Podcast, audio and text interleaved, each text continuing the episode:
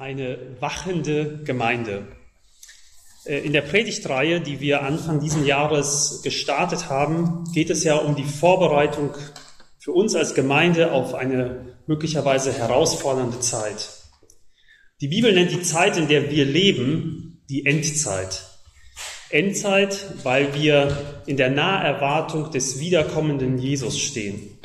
Und diese Zeit beschreibt die Bibel mit verschiedenen Bildern, unter anderem mit dem Bild einer Geburtswehe. Sie ist schmerzhaft, herausfordernd, ein Gefühl der Ohnmacht und Erschöpfung und gleichzeitig auch ein Gefühl der Vorfreude und der Erwartung auf das Kind. Und die Predigtreihe besteht aus sechs Predigten, wovon wir schon zwei gehört haben, die sich mit dem Thema der Liebe als eine Haltung von uns Christen beschäftigt haben. Wir Gläubigen sollten von der Liebe angetrieben sein, unser Handeln bestimmen lassen und die Liebe sollte ein Erkennungsmerkmal von uns Gläubigen sein in dieser Zeit, die oft kalt und herzlos ist. Die heutige und die kommende Predigt beschäftigen sich mit dem Thema der Wachsamkeit. Die Wachsamkeit der Christen in der Endzeit. Und der Bibeltext, der für die heutige Predigt vorgeschlagen wurde, steht im Matthäus-Evangelium in der Endzeitrede Jesu im Kapitel 24, die Verse 36 bis 41, die ich vorlesen möchte. Um jenen Tag aber und die Stunde weiß niemand, auch die Engel im Himmel nicht, sondern allein mein Vater. Wie es aber in den Tagen Noahs war, so wird es auch bei der Wiederkunft des Menschensohnes sein.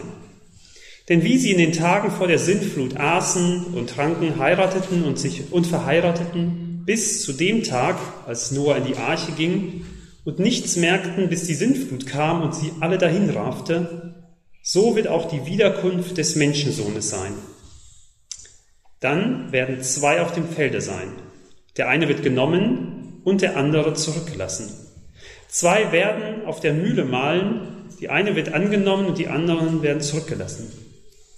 So wacht nun, da ihr nicht wisst, in welcher Stunde euer Herr kommt.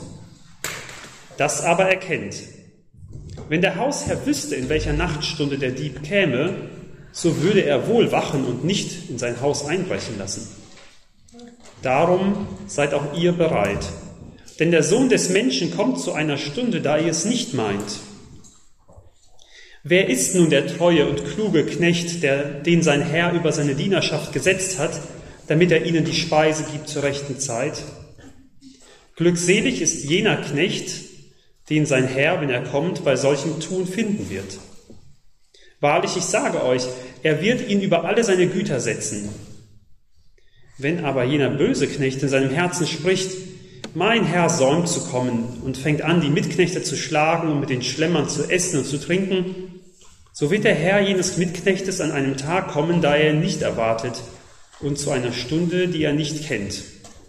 Und wird ihnen zweihauen und ihm seinen Teil mit den Heuchlern geben.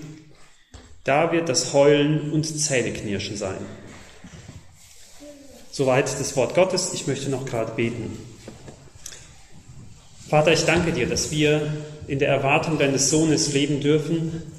Und wir sind uns bewusst, dass diese Endzeit eine Zeit ist, die besonders herausfordernd ist in vielerlei Hinsicht. Herr, und das hast du damals schon gewusst, als du dieses Wort gesprochen hast, um deine Jünger zu ermutigen.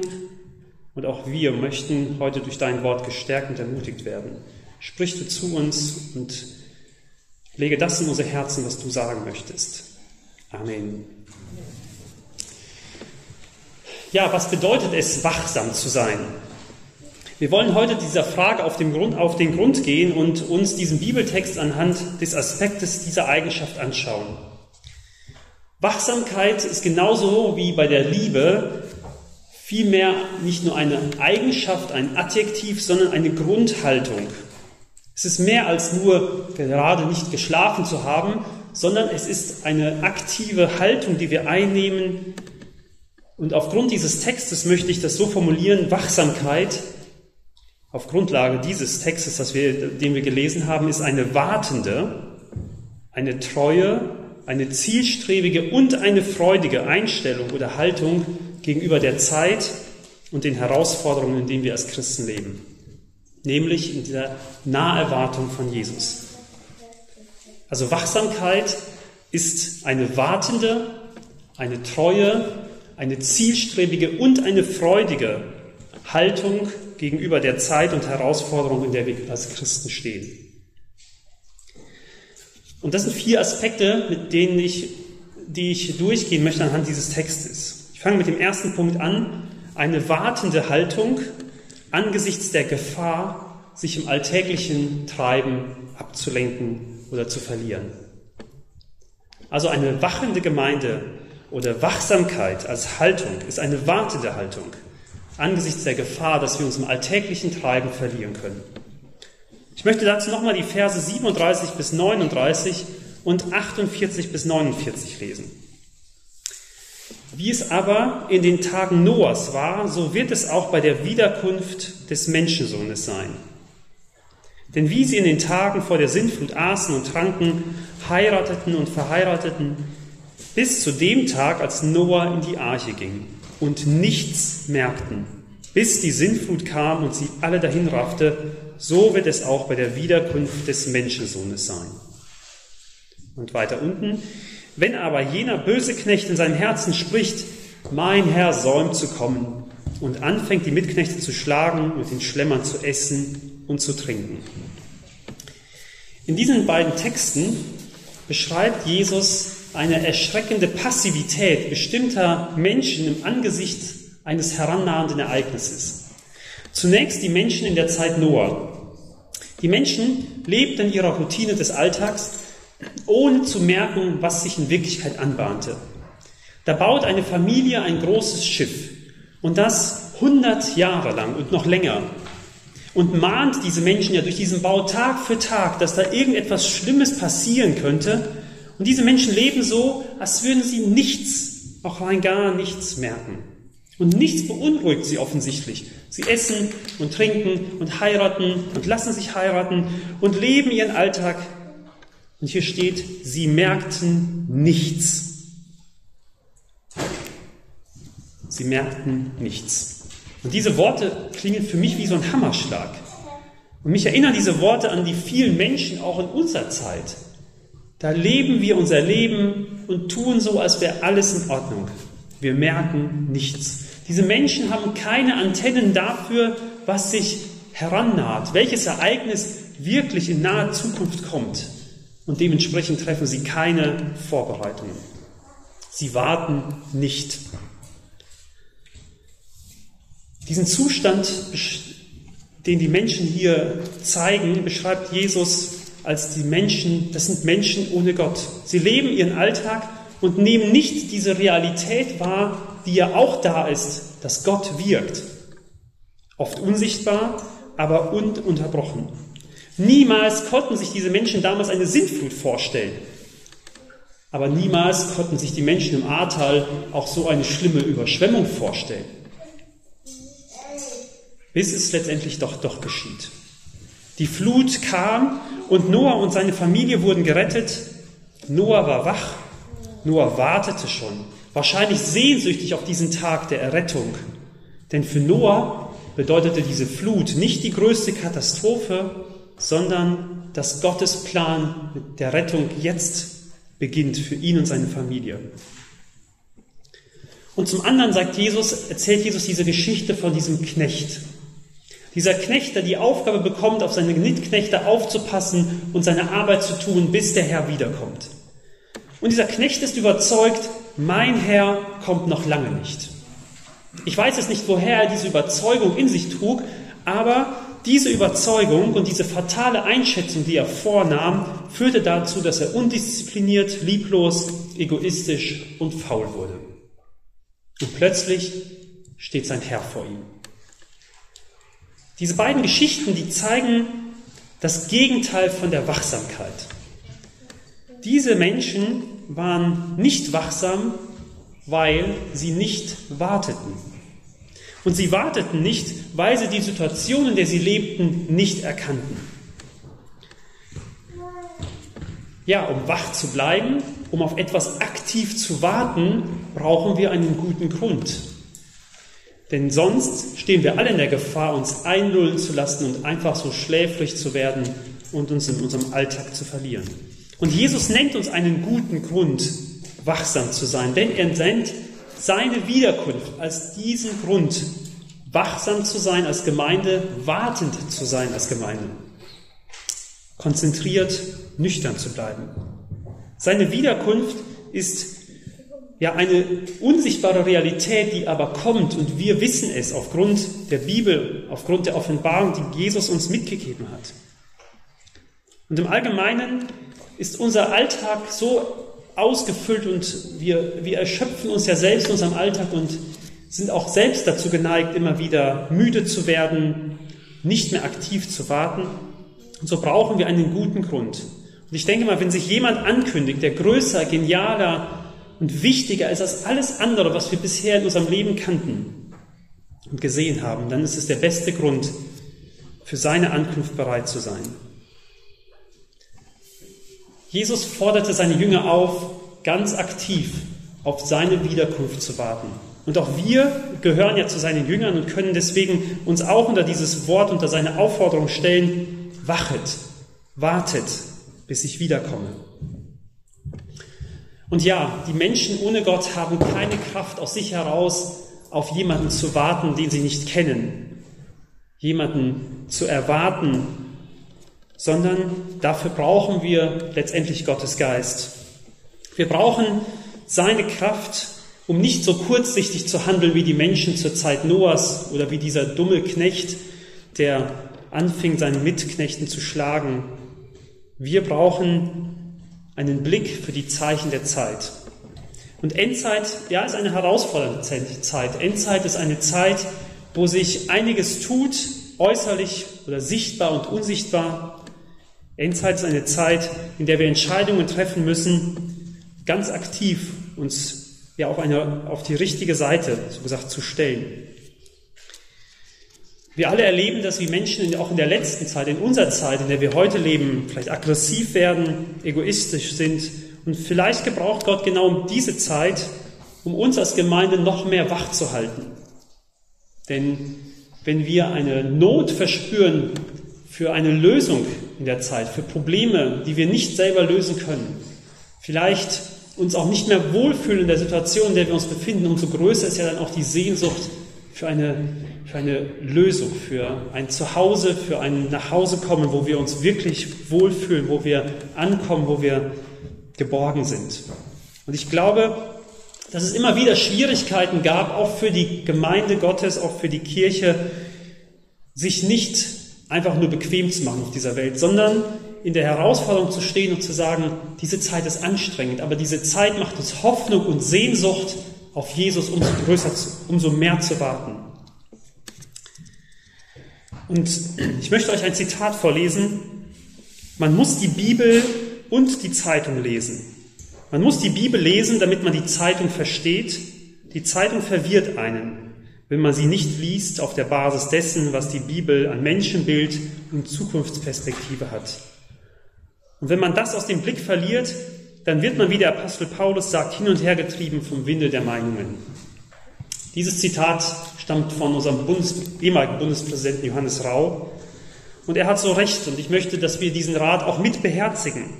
Ich glaube, dass dieser Rat dringender ist oder ja, vielleicht selten noch dringender war als in der heutigen Zeit. Egal, ob es totenstill ist in unserer Gesellschaft oder stürmisch. Das, was in der Zeitung steht, ist nur eine Variante oder nur eine Seite der Wahrheit.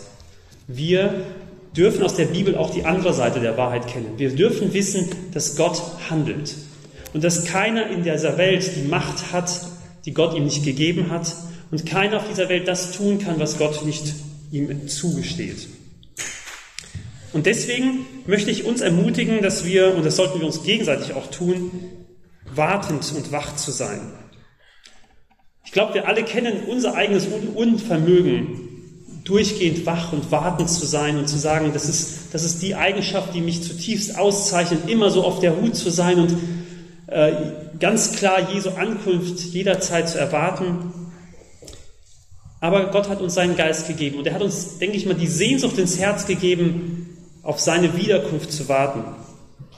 Und auch wenn wir selbst immer wieder in der Gefahr stehen, auch mal einzuschlafen und ähm, ja, uns vielleicht auch so passiv zu verhalten oder die, die Dinge einfach laufen zu lassen, so hat mich dann doch nochmal eine, auch eine Geschichte der Jünger Jesu ermutigt, ähm, wie Jesus mit den drei Jüngern im Garten Gethsemane war und er ihnen gesagt hat, wachet, ich bete jetzt zu meinem Vater und bitte betet mit mir mit. Und diese Jünger schlafen ein und Jesus kommt wieder und weckt sie auf. Und dann geht er wieder beten und sie schlafen wieder ein und wieder ein. Ja, unsere menschliche, menschliche Kraft ist beschränkt und auch unser gutes Wollen schafft es oft nicht, das zu vollbringen, was wir uns vornehmen. Und dann steht da das Evangelium und die Gnade Gottes, dass Jesus kommt und uns immer wieder aufweckt. Dafür können wir umso dankbarer sein, denn nicht wir aus uns heraus müssen, müssen alles schaffen, sondern wir dürfen uns darauf verlassen, dass Jesus uns immer wieder aufweckt, immer wieder wach rüttelt und auch vielleicht in dieser heutigen Zeit uns immer wieder auch klar macht, worauf es ankommt. Wir warten ganz aktiv auf Jesu Wiederkunft. Das ist ein Aspekt der Wachsamkeit einer Gemeinde, die wartende Haltung auf Jesu Wiederkunft. Dieser Text zeigt uns als zweites die treue Haltung angesichts der radikalen Konsequenz seiner Wiederkunft.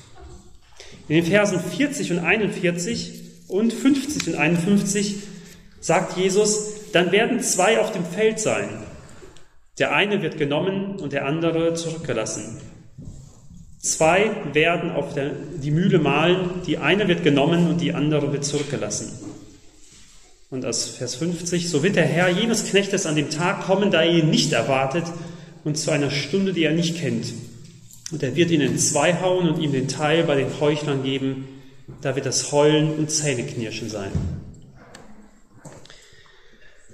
Die Wiederkunft Jesu, die bevorsteht, wird die Spreu vom Weizen trennen. Und ich denke da an eine Aussage vom Evangelisten Wilhelm Pahls. Er sagte einmal, wenn wir in den Himmel kommen, werden wir Menschen vermissen, wo wir überzeugt waren, dass sie auch dort sein werden. Wir werden uns wundern, welche Menschen da sein werden, die wir nicht erwartet haben. Ja, die Wiederkunft Jesu wird einiges offenbaren, was uns bisher nicht sichtbar war. Wir wissen nicht, in welcher Situation diese äh, Noah seine Arche gebaut hat, wie viele Menschen ihm vielleicht das Leben schwer gemacht haben, ihn verspotteten oder belächelten. Vielleicht gab es auch Menschen, die waren hilfsbereit und haben ihm mitgeholfen. Aber unbeirrt aller Umstände, die um ihn herum waren, arbeitete Noah Tag für Tag und Jahr für Jahr an dieser Arbeit, an dieser Arche. Er tat treu seinen Dienst und seinen Auftrag und er verließ sich ganz konsequent auf Gottes Zusage, dass diese Sintflut einmal kommen wird. Und dann würde er gerettet sein. Auch wenn es oberflächlich keinen Unterschied zwischen dir und deiner Kollegin oder dir und deinem Mitschüler oder dir und deinen Nachbarn gibt, so wird doch dieser Moment kommen, wo der eine genommen und der andere zurückgelassen wird. Und Jesu Zusage, dass niemand der Seinen aus seiner Hand gerissen wird, diese Zusage steht fest. Jeder wahrhaft wiedergeborene Gläubige wird errettet werden. Dessen dürfen wir uns sicher sein. Und doch entbindet uns diese, dieses Wissen nicht davon, ihm treu zu sein, gerade in unserer letzten Zeit. Wir dürfen wissen, wir sind in Gottes Hand und gerade deswegen, weil Gott uns die Treue zugesagt hat, dürfen wir ihm treu sein, bis in den Tod. Nicht jeder Knecht, auch nicht im Reich Gottes, wie wir hier gelesen haben, ist ein guter Knecht. Und so wird sich auch in dieser Endzeit, in dieser Wiederkunft von Jesus offenbaren, wer ein guter und, oder ein treuer und ein untreuer Knecht gewesen ist. Und ich möchte jetzt nicht diesen Text in der Hinsicht auslegen, was das alles ins Detail bedeutet, sondern ich möchte einfach den, diese Wichtigkeit betonen, dass wenn Jesus wiederkommt, es eine radikale Trennung gibt zwischen den Gläubigen und den Ungläubigen. Und ich möchte uns ermutigen, dass wir uns sicher sind, dass wir klar uns sind, auf welcher Seite wir stehen. Denn das verändert unsere Haltung gegenüber Jesus und gegenüber dieser letzten Zeit, in der wir stehen. Dieses Wissen fordert von uns eine treue Haltung gegenüber Jesus und seinen Aufforderungen, die er uns gibt.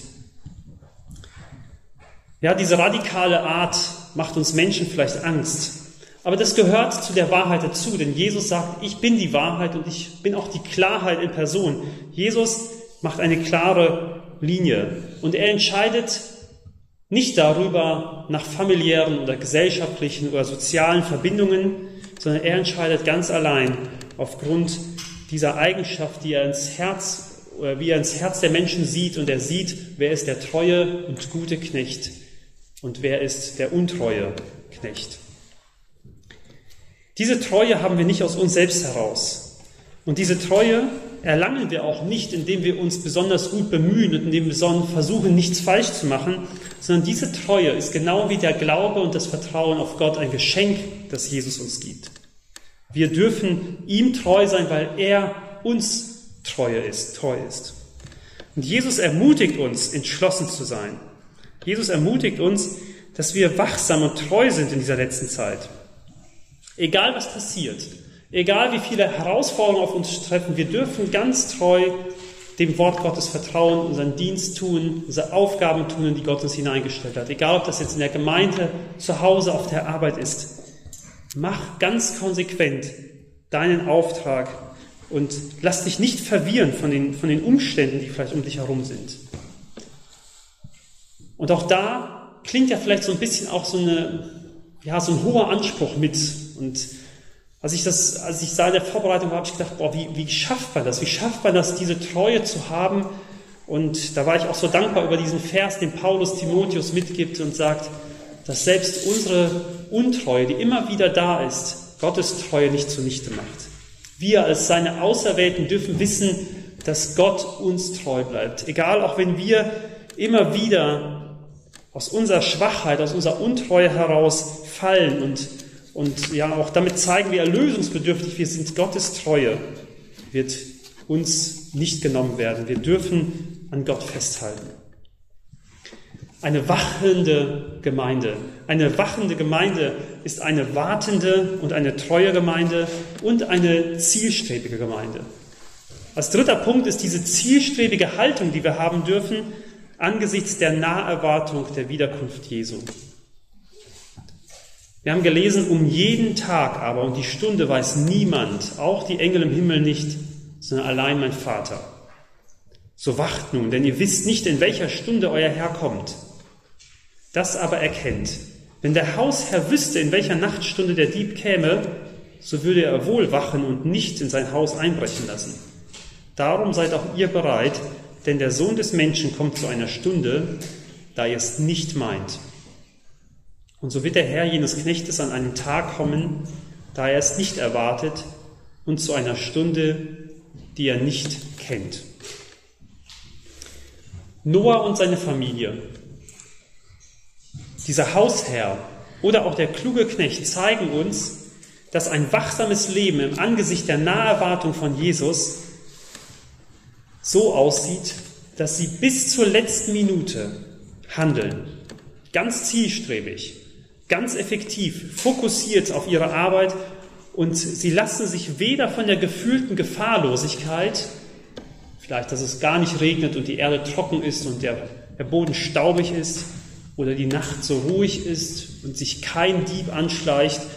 Oder auch, dass wenn wir Ausschau halten und den Herrn immer noch nicht sehen, all diese gefühlte Gefahrlosigkeit lässt uns nicht einlullen oder der Versuchung nachzugeben, einen kurzen Genuss der Sünde zu erleben, sondern diese Menschen waren bis in die letzte Minute zielstrebig und fokussiert und haben mit jeder, jeder Zeit erwartet, mein Herr könnte kommen. Das Ereignis könnte eintreffen. Der Dieb könnte kommen.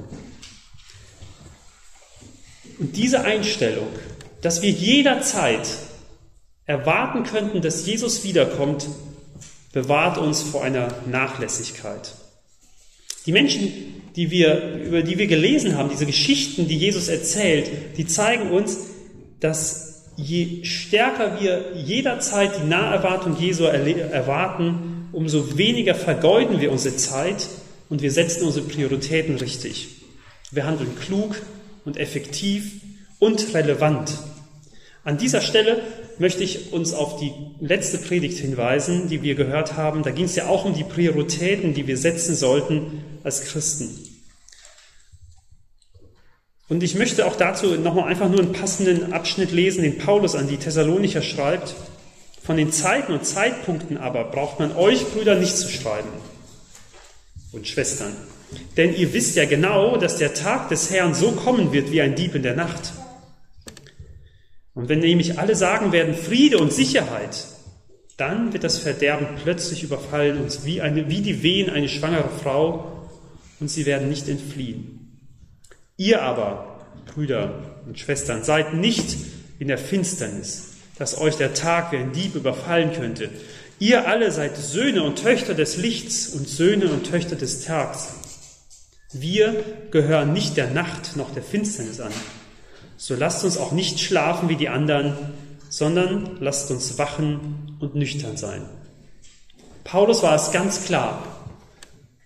Solange wir in dieser Naherwartung Jesus stehen, solange wir uns bewusst sind, Jesus Christus kommt wieder, und das könnte jederzeit passieren, solange würden wir nicht überrascht werden von Jesu Wiederkunft wie ein Dieb in der Nacht, sondern würden wie Menschen im Lichte sein, die das herannahende Ereignis erwarten und sehen und angesichts dieser Naherwartung eine zielstrebige Haltung bekommen, ganz klar unseren Fokus zu setzen. Das Kinder des Lichts wollen wir mit großer Zielstrebigkeit Gottes Reich mitbauen.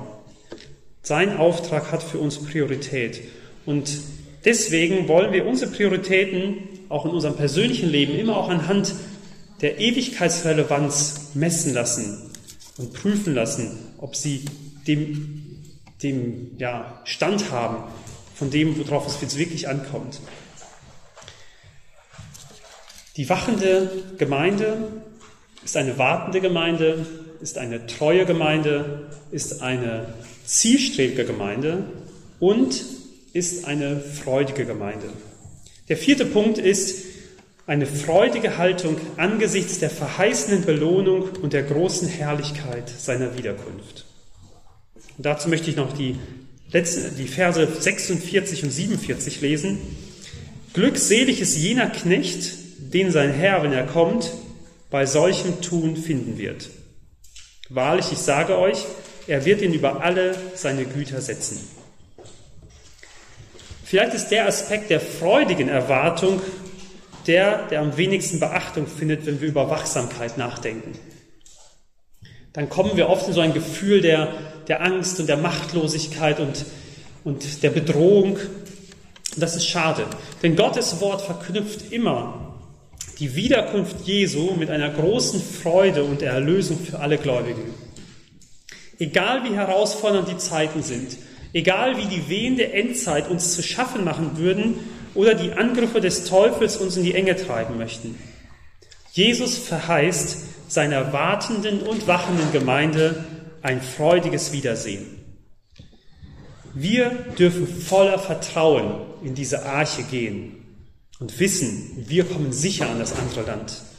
Wir dürfen Tag für Tag unsere Mühle malen und unser Feld bestellen und dabei ein Lächeln auf dem Gesicht haben, denn wir wissen, zu jeder Minute könnte es passieren, dass wir hinweggenommen werden und dann bei unserem Herrn sind.